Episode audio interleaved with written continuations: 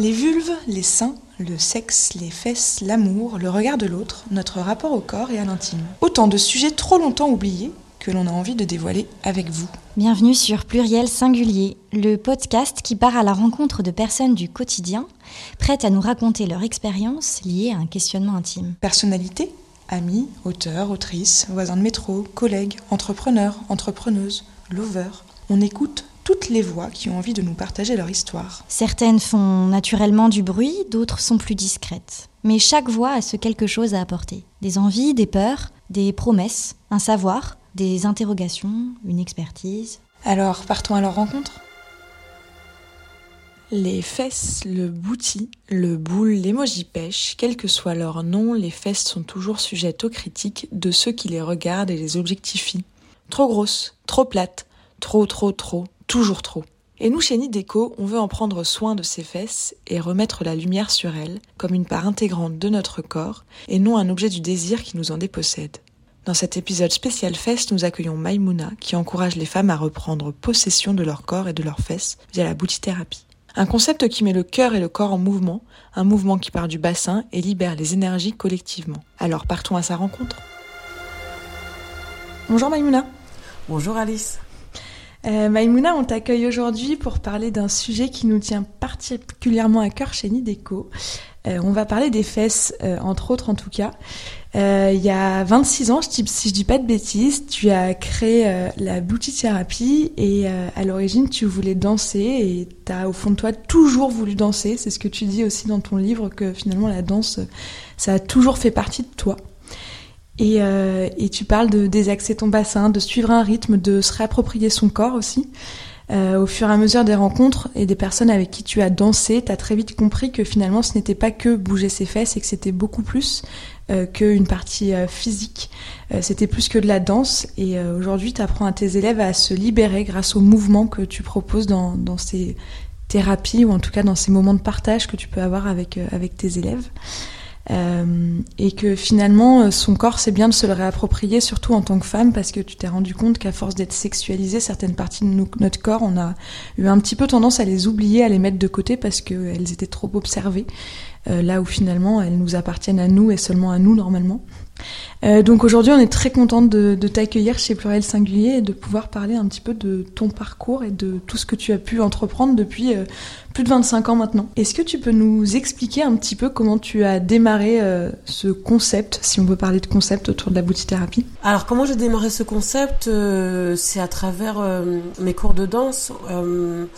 en fait, j'ai vu à quel point ça me faisait du bien de danser à quel point me réfugier dans la musique euh, arrivait à penser euh, beaucoup de peine, beaucoup de douleurs que je pouvais avoir et euh, voilà et à créer des chorégraphies, à, à, me réinventer, à me réécrire des histoires en créant des chorégraphies. Et j'ai vu à quel point ça me faisait du bien, donc rapidement j'ai voulu proposer des cours de danse parce que je pensais que c'était quelque chose que je pouvais transmettre. et et en fait, c'est plus les gens qui sont venus vers moi pour me demander de, de leur apprendre à danser. Euh, comme une fois j'étais en boîte de nuit, des filles m'ont vu danser, elles m'ont trouvé une salle, elles m'ont trouvé euh, des élèves, elles m'ont trouvé la sono, et euh, voilà, elles m'ont demandé de, de, leur apprendre à danser, quoi. Donc tout de suite, en fait, tu as créé une forme de relation de confiance, même en étant en boîte de nuit, un lieu, forcément, on n'est pas toujours en confiance, et, et, derrière, ça a entraîné un réseau de personnes qui ont eu envie de découvrir tout ça et, et d'apprendre un petit peu à bouger leur corps. Mmh, oui. Euh, je pense que ce qu'elles avaient vu, c'était euh, la liberté que je m'accordais. Ouais. Enfin, voilà, c'est. Enfin, je pense qu'elles voyaient une personne libre et qu'elles avaient envie d'être aussi libres. Clairement. Euh, et, et, voilà, elles devaient se demander, mais comment comment on peut être aussi libre Voilà, je sais pas. Ouais, je pense que c'est. Ça devait être ça, oui. Ouais, et du coup, c'est des cours que tu as un peu au début, comme tu dis, c'était des rencontres, mais au fur et à mesure du temps, c'est des cours que tu as un peu plus construits finalement, j'imagine, dans la forme et, dans ce que tu apportes. Oui, oui, bien sûr. Euh, donc au début, oui, c'était des cours. Je mettais vraiment les musiques que j'aimais. C'était pour la plupart du temps des danses, euh, des musiques afro-urbaines comme le coupé décalé, le dombolo. Euh, bon, à l'époque, il n'y avait pas le coupé décalé, mais en tout cas le dombolo, soukous et le raga dancehall. Et, euh, et en fait, voilà, j'étais dans une salle et, et je travaillais avec mes élèves Euh, et c'était elle en fait qui venait vers moi et me dire à quel point ça leur faisait du bien. Moi je m'en rendais pas compte, hein. c'était juste euh, allez on y va, on met la musique, on travaille tel choré, on travaille tel lâcher prise, on travaille tel euh, mouvement de bassin.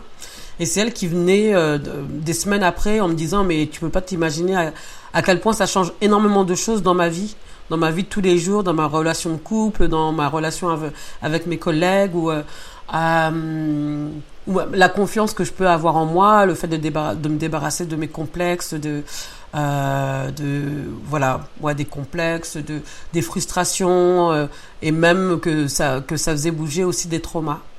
Et, euh, et en fait, euh, bah, j'écoutais ce que me disaient euh, mes élèves que que j'appelle les boutiquilleuses maintenant. Et, et à force de les écouter, bah, je retenais les choses et je me disais ah bah tiens ce truc cette chorégraphie elle avait fonctionné, comment je l'avais construite, pourquoi euh, qu'est-ce que ça a amené et donc ça on va le garder, puis ça on peut le transformer et si là ça a marché de cette façon-là, bah là on peut euh, réinventer quelque chose en allant dans ce sens-là. Donc c'est vraiment un échange qui s'est fait en continu avec euh, avec les boutiquilleuses quoi. D'accord. Et, euh, et, quand on s'est euh, parlé euh, il, y a, quelques semaines maintenant, tu me disais que tu essayais vraiment d'associer cette danse aussi au côté mental et même parfois avoir un côté un peu théâtral dans, dans l'approche que tu, que tu peux proposer. Oui. Alors, moi, j'ai une formation de, de comédienne. Quand j'étais au lycée, j'étais en seconde, première terminale littéraire option théâtre donc option lourde. Et on a vu euh, plein de formes de voilà de théâtre, que ce soit en pratique ou en théorie.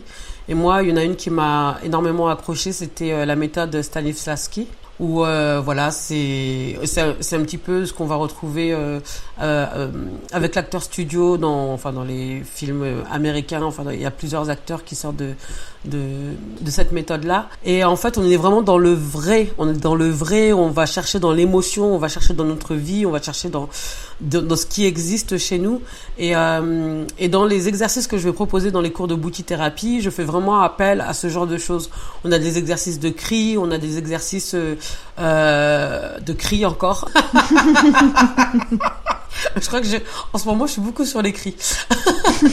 et ah. c'est une façon, une façon d'extérioriser, j'imagine, et de, se sentir un peu plus euh, libéré. C'est ça, exactement. De manière directe. C'est une façon de sortir. Euh, c'est une façon de sortir bah, des choses qu'on n'a pas le droit de dire, des choses qu'on n'a pas le droit d'exprimer, des choses qui doivent rester secrètes. Et en fait, en le criant, je demande pas forcément à ce qu'on crie des mots, je demande juste qu'on crie. Et le fait de crier avec cette émotion derrière, ça, ça libère tellement, enfin, ça, laisse de la place, euh, enfin, une place énorme, quoi. Et, euh, et dans mes cours, euh, dans mes cours, donc, il y a des personnes qui vont venir pour apprendre la technique. Avant d'apprendre la technique, ça va prendre un petit peu de temps, voilà. Mais moi, ce qui m'intéresse le plus, c'est qu'on mêle des, des, mouvements de twerk, de booty de dombolo, de coupé décalé, avec une émotion, avec euh, une humeur, avec euh, un projet, quelque chose qu'on a envie d'atteindre. Donc là-dedans, enfin, bouger pour bouger, ça ne m'intéresse pas. C'est euh, ou bouger juste pour plaire à un homme ou à une femme ou pour faire la, sa maline devant les, copines, ça ne, ça ne me plaît pas. Je trouve que c'est du gâchis.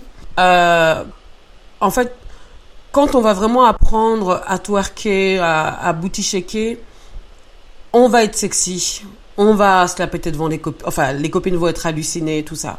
Mais moi j'aimerais que les gens arrivent avec une démarche vraiment euh, euh, plus profonde, quoi. Parce que ce qu'il faut savoir, c'est que le twerk, enfin bon, j'emploie le, le twerk, quand hein, même si à l'époque on, euh, on, enfin on, disait booty shake. Enfin toutes ces danses avec les fesses. voilà, là c'est à la mode, c'est joli, c'est sexy. Euh, mais ce qu'il faut savoir, c'est que ça vient des danses traditionnelles de trans africaines. Et c'est quelque chose de sacré. Euh, donc c'est pas, on va pas venir juste apprendre la technique, bouger ses fesses et faire du n'importe quoi avec. Donc moi j'aimerais, j'aimerais insister de plus en plus par rapport à ça parce que je vois que les cours se développent, c'est bien, mais il faudrait que euh, les personnes qui donnent les cours de, twerk euh, respectent ce côté qui est sacré parce qu'il y a tout un univers spirituel derrière ces danses là et qu'il faut respecter. Et pour toi, en fait, c'est aussi, euh, c'est certes une réappropriation de son corps parce qu'on apprend à bouger d'une certaine façon, mais c'est aussi, comme tu le disais, le lié à une émotion. Et donc, euh, danser, certes, pour pour être bien, mais enfin pour bouger, mais surtout pour se faire du bien en fait. C'est ça ce que tu ce que tu véhicules dans tes cours. Oui, c'est ça, oui. Oui, c'est c'est pour se faire du bien. Euh, ces danses, donc ces danses traditionnelles de trance, c'était euh, aussi des danses de guérison. Quand on n'était pas bien, quand on se sentait pas bien, enfin qu'on était déprimé, euh, voilà, c'est le genre de danse qu'on pouvait faire pour euh, bah, voilà, pour se faire du bien, quoi, pour retrouver son équilibre euh, et pour être bien dans sa peau. Ouais. Et toi, dans, ton, dans le livre donc Je me relève que tu as écrit, tu parles beaucoup de, différentes formes de violence que tu as pu vivre, qu'elles soient verbales, qu'elles soient physiques, de, beaucoup de choses très, très dures. D'ailleurs, je crois que c'est au début du livre où tu dis que quand tu discutais avec des femmes, tu te rendais compte que 90% de ce qui était mentionné, tu l'avais vécu toi à, titre personnel. Est-ce que justement, quand tu parles de ces cris, euh, que tu permets d'avoir dans tes cours et aussi ce mouvement que tu permets d'avoir, c'est une manière de pas avoir besoin de verbaliser la douleur qui a été existante, mais juste de l'extérioriser sans, sans forcément poser des mots dessus? Euh, Oui, je pense. Pour toi et peut-être pour les femmes qui viennent aussi euh, assister à tes cours Oui, oui, c'est carrément ça. C'est carrément ça, c'est que euh, moi, les violences que j'ai pu subir, je, crois que j'ai rarement eu l'occasion de pouvoir euh, les crier. J'ai rarement eu l'occasion de pouvoir euh, en parler parce que j'avais du jugement, j'avais peur qu'on me dise que c'était de ma faute. J'avais peur, voilà, de, enfin, je, ben, je culpabilisais, je me disais, bah, voilà, j'aurais pas dû me retrouver ici, j'aurais dû faire, je sais pas quoi. Et, et c'est tout ça, tout, toutes ces choses que, que j'ai gardé pendant des années euh, étouffé dans ma gorge. Et en fait, ces cris, c'est vraiment ça que, que je lâche, euh, que je lâche là. Et je sais que même si euh, toutes les femmes n'ont pas vécu toutes les violences que j'ai pu subir, il y en a qui en ont vécu, beaucoup en ont vécu moins, mais je pense qu'il y en a qui en ont, qui en ont vécu plus. Euh, bah, quel que soit le nombre de, de, de, de violences qu'on a pu subir, on a quelque chose qui est coincé quelque part parce qu'il y a trop de, de il y a trop de carcans quoi. Juste le carcan familial faut que ça reste dans la famille il faut pas en parler on, euh, voilà. Après il y a le truc euh, par rapport à la société en tant que femme il faut être comme ci il faut être comme ça et puis il faut pas dire ci puis il faut pas dire ça enfin, voilà. Et au travail aussi enfin voilà. On a tellement d'endroits où il faut qu'on qu'on ferme sa bouche et en fait, pendant les cours, et eh ben voilà, quand je demande, euh, des fois je demande aux boutiques, ils sont pas obligés de, de répondre. Hein. Mais je leur demande des exemples. Je vais dire, par exemple, là, vous allez crier contre quoi? Il y en a qui vont dire mon boss, j'en peux plus de mon boss. il y en a qui vont dire mon ex. Alors mon ex, euh, voilà. Il y en a qui vont dire ah c'est ma famille. Ah, voilà, il y a plein de choses qui vont sortir et euh, ou mon voisin ou ma proprio ou euh, bah ouais, et, et puis c'est un espace, oui, voilà, c'est un espace. On, on, a besoin de crier en fait, on n'a pas le droit. On, enfin, c'est c'est c'est mal vu par la société.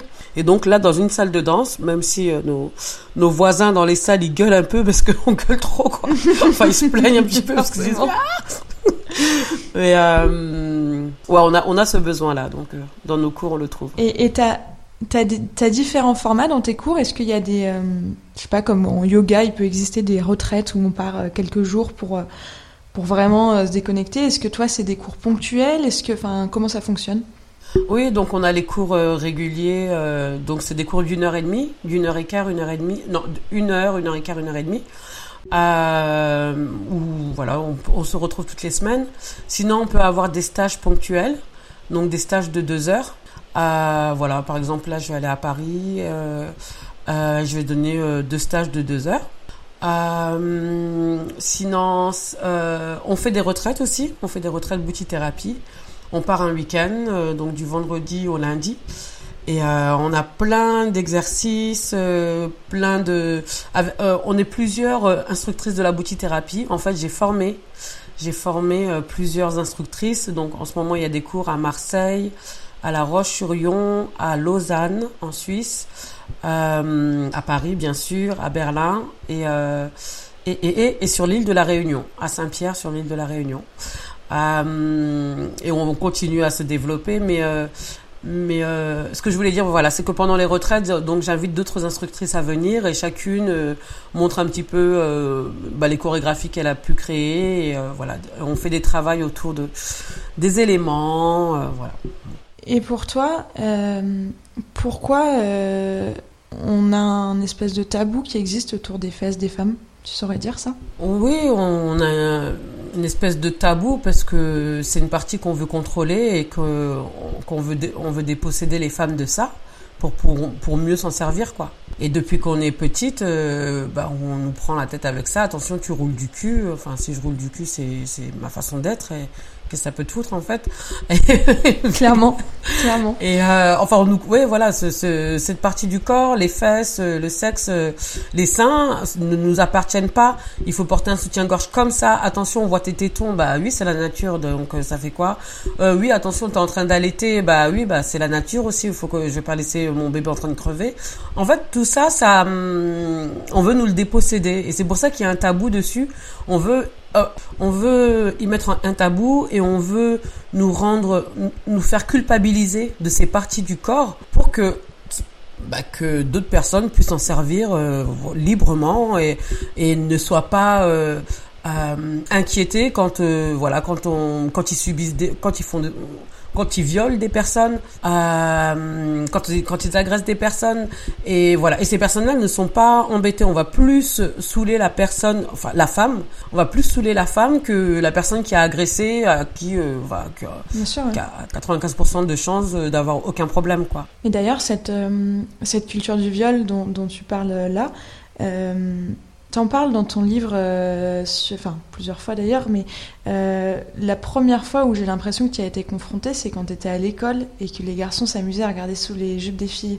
Ça m'a marqué moi, dans ton livre quand tu expliques euh, ce moment où toi au final, au début, tu t'en fichais parce que bah pourquoi pas Et enfin, tu me dis si je l'exprime mal, hein, bien sûr, et qu'en fait enfin, à un moment, ça a pris une ampleur démesurée de la, de la violence que, que ça présentait. Et, du, tu, tu, le raconteras mieux que moi, mais t'étais inconsolable en fait de te rendre compte de l'espèce d'ampleur et d'emprise que ce, ce, jeune garçon qui avait l'air, je sais pas quel âge il avait, mais c'est un jeune garçon à l'école, euh, avait déjà sur toi en tant que jeune fille et, et, à quel point en fait dès le plus jeune âge on est ancré dans cette culture du viol. Euh, en, séparant les genres euh, filles et garçons euh, dès le plus jeune âge. Quoi. Si tu veux raconter un petit peu cet épisode, parce que moi j'ai lu le livre, mais c'est peut-être pas le cas de toutes les personnes qui vont nous écouter.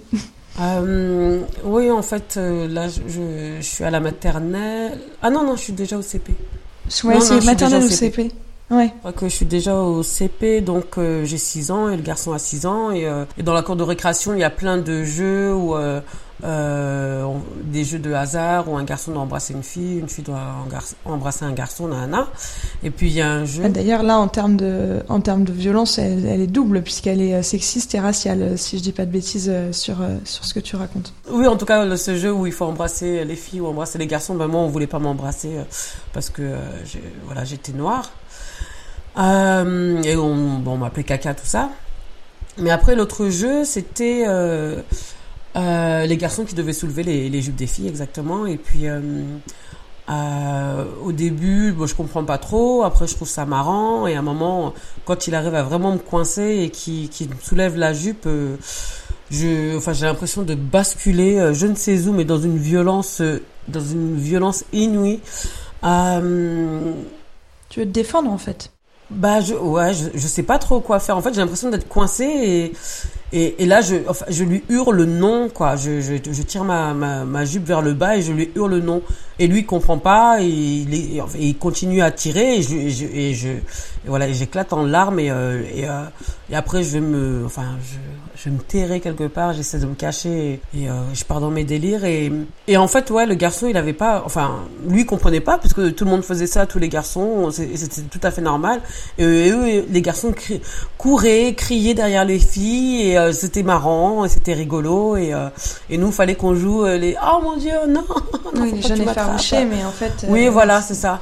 Et hmm. ça oui voilà on avait 6 ans quoi. Et en fait c'est un c'est des choses folles parce que quand enfin quand justement j'ai lu ton livre enfin je pense que ça fait écho à plein de choses. Pas forcément le fait de soulever la jupe mais tous ces jeux que qu'on peut avoir dès le plus jeune âge qui qui en fait sont hyper symptomatiques de du rôle finalement qu'on a associé à chaque genre dans, la société et ce, ce, rôle un peu de domination permanente que le garçon doit avoir aussi parce que tu vois ce que j'ai trouvé aussi intéressant dans la manière que tu as de le raconter dans ton livre et qui je pense est ta perception c'est que foncièrement t'en voulais pas à ce garçon lui personnellement. C'était juste que, enfin, en tout cas aujourd'hui, dans la manière que tu as de le raconter, c'est juste lui, il répétait des schémas qu'on lui a un peu inculqués de, bah, un garçon court après une fille et et les garçons doivent regarder sous les jupes des filles, alors que bah non en fait, euh, on n'enlève pas le pantalon d'un garçon pour autant. Enfin c'est pareil. Ah ouais. Donc, euh...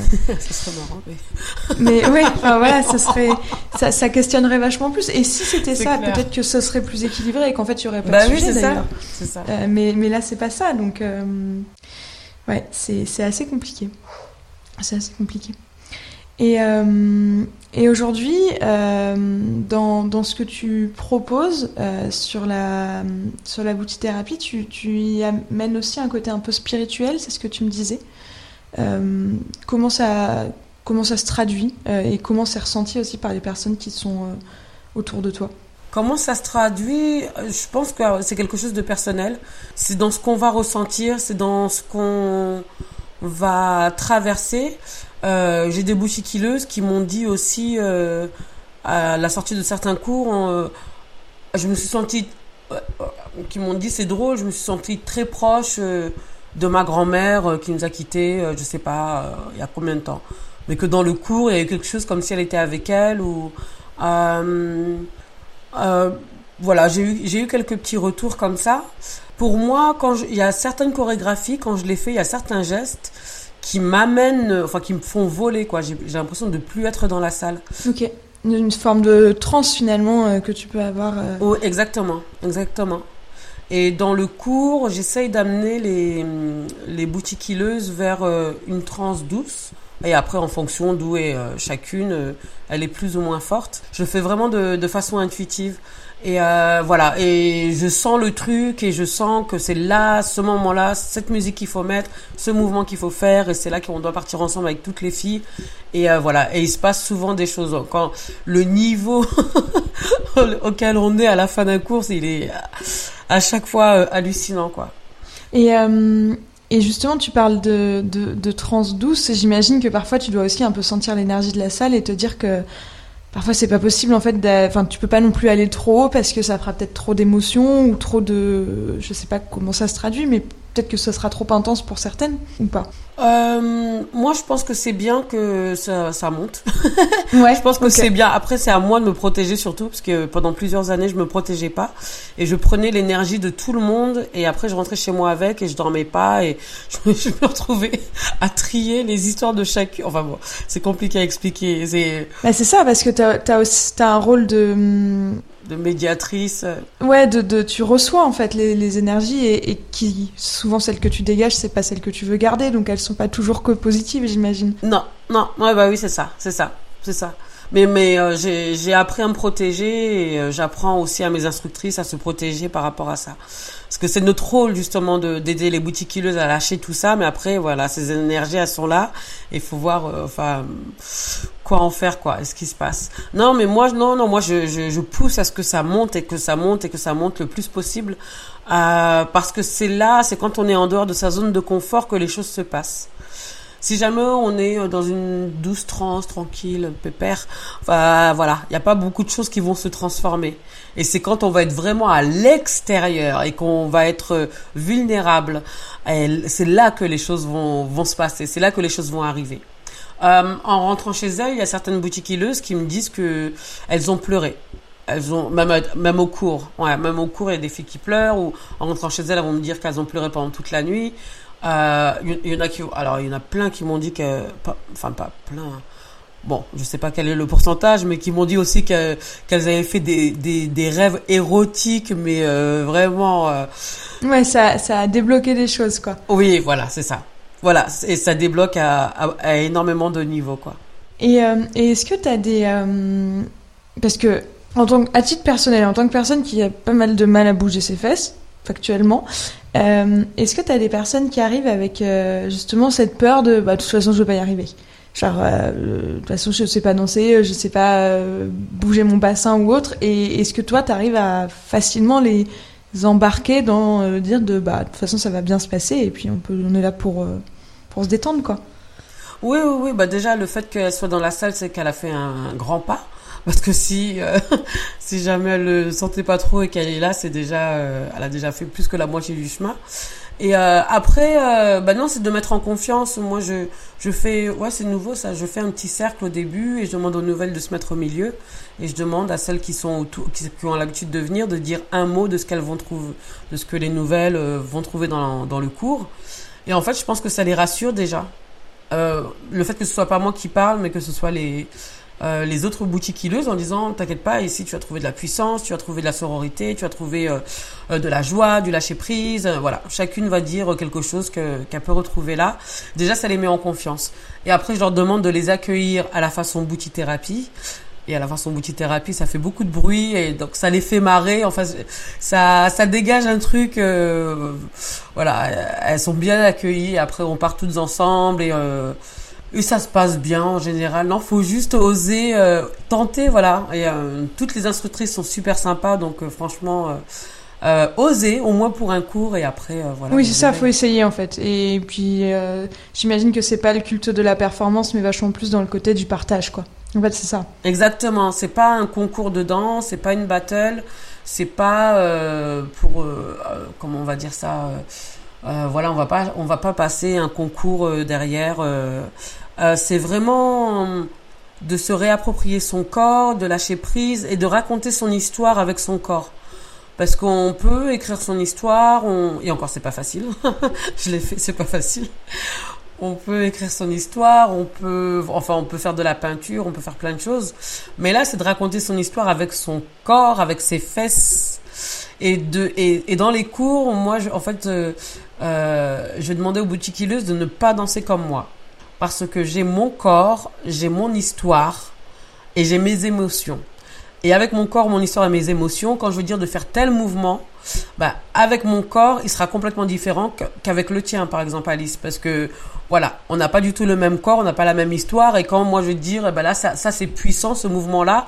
Toi, ta puissance, ça va être comme ça, elle va être plus forte ou moins forte, mais c'est, ça va être ta vérité à toi. Et dans mes courses, je pousse, je pousse euh, voilà les boutiquilleuses à dire leur vérité à elles.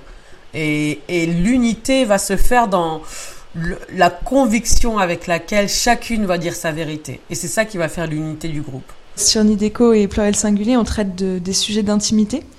Et, euh, et, je me demandais ce que c'était pour toi la, la définition de l'intimité. Comme euh, notre jardin secret, et, et, il est à nous, et et on en fait ce qu'on veut.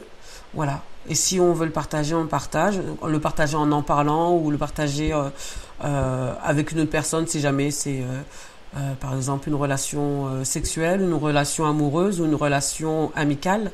Merci Maïmouna pour, pour tout ce temps et ces échanges. C'était un plaisir de, de, te recevoir chez Pluriel Singulier. Bah, je t'en prie Alice. Merci beaucoup. Merci.